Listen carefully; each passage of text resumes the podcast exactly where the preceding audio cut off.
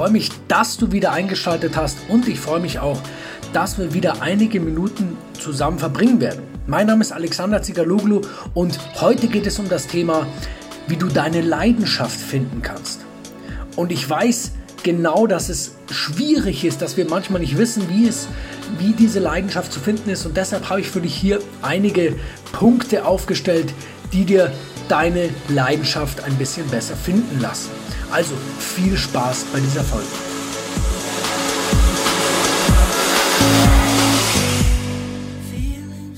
Ich würde jetzt am liebsten oder boah, wäre das nicht schön, diese Herangehensweisen oder diese Gedanken, die du hast, die sind schon ein ziemlich guter Indikator dafür, was deine Leidenschaften sind.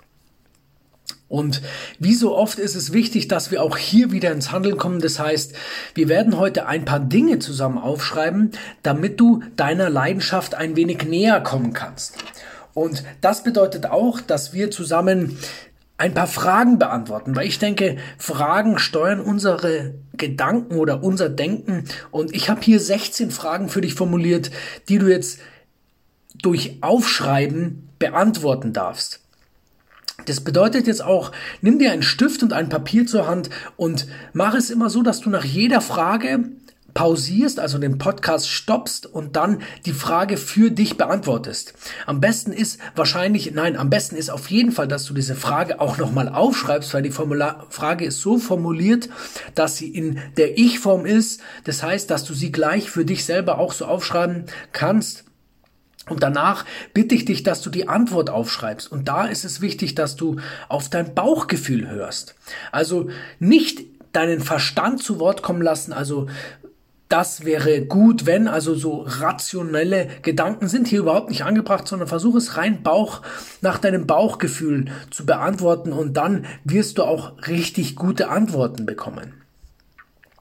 Und am Ende wird wirst du deiner Leidenschaft ein Stückchen näher gekommen sein, weil die Leidenschaft kann ich dir auch heute nicht sagen. Also welche Leidenschaft wirst du auch heute nicht sofort herausfinden, weil alles ist ein Prozess, aber es ist schon mal ein wichtiger Schritt in die richtige Richtung.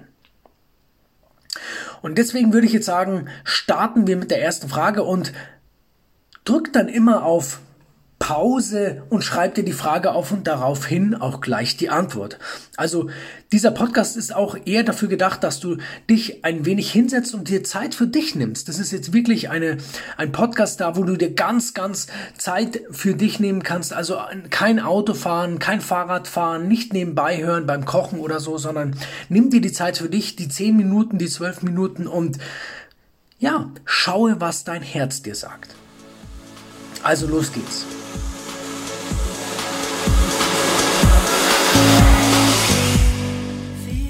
Frage 1. Was habe ich als Kind gerne gemacht? Was habe ich als Kind gerne gemacht? Frage 2. Bei was werde ich um Rat gefragt? Also was kannst du gut, wo dich die Menschen immer wieder um Rat fragen? Bei was werde ich um Rat gefragt? Frage 3.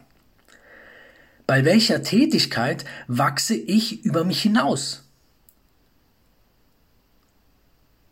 Frage 4.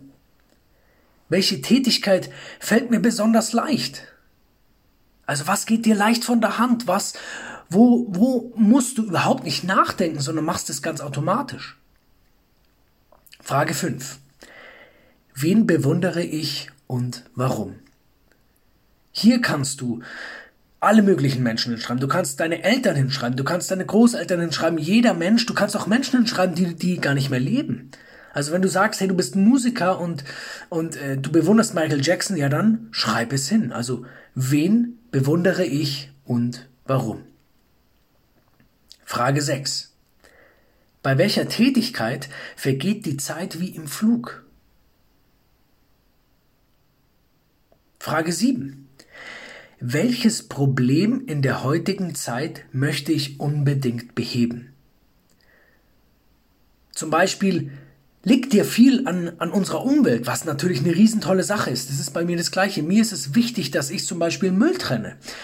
Und da könnte es vielleicht sein, Gibt es eine Lösung, die du für, für, für bestimmte gesellschaftliche Probleme hast, die du, die du unbedingt in die Welt bringen willst? Also welches Problem in der heutigen Zeit möchte ich unbedingt beheben?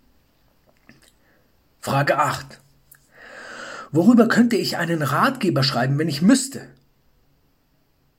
Und da möchte ich auch noch mal kurz zu dir sagen, der Ratgeber muss nicht lang sein. Auch ich habe neulich ein E-Book geschrieben, das ich glaube, 25 Zeit, äh, Seiten lang ist. Also es reicht schon, aber es soll dir leicht von der Hand gehen. Das ist mir super leicht von der Hand gegangen, weil ich es einfach, weil ich das auch so ein bisschen lebe. Und deswegen stell dir die Frage, worüber könnte ich einen Ratgeber schreiben, wenn ich müsste?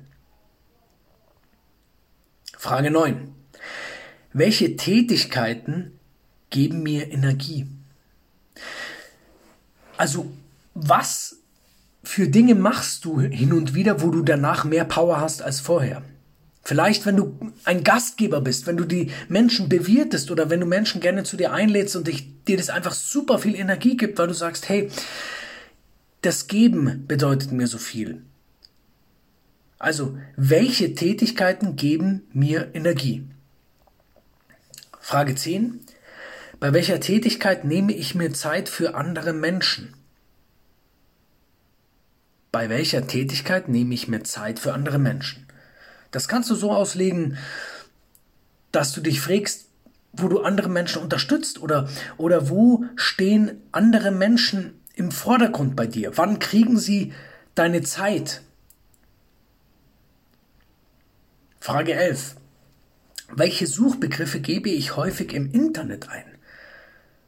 Also wenn du häufig zum Beispiel nach Pflanzen suchst oder nach nach, nach technischen Details oder nach, nach, nach, also nach natürlichen, also nach Dingen, die aus der Natur stammen. Vielleicht suchst du, vielleicht suchst du häufig nach, nach, lass mich überlegen, nach Computerteilen oder wie auch immer. Also schau mal dein, auch deinen Verlauf deines, deines Browsers an und guck mal, nach was du häufig suchst.